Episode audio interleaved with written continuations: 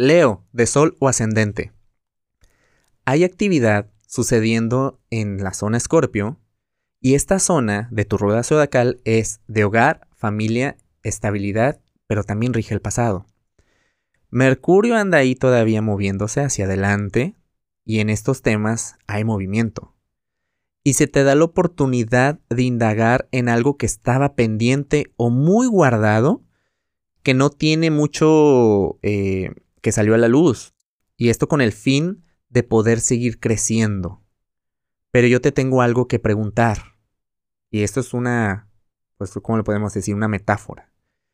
¿Cómo puede crecer una planta si sus raíces no reciben ni buena tierra ni agua?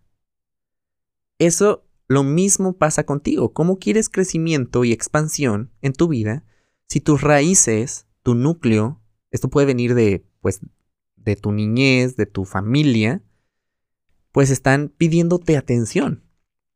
Hay algo que atender y necesitamos estar bien desde nuestros centros si es que decidimos seguir adelante, crecer y expandirnos.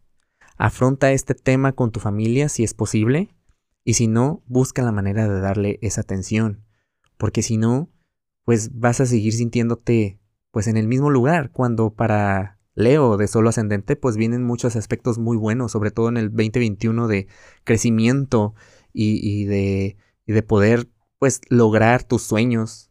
Entonces, lo que te recomiendo es que si eso está resaltando, pues hay que darle atención y sanarlo. Si quieres saber más de la energía disponible, te invito a que escuches el episodio de la semana del 23 al 29 de noviembre y que nos sigas en redes sociales. Búscanos como Caja Astral Podcast.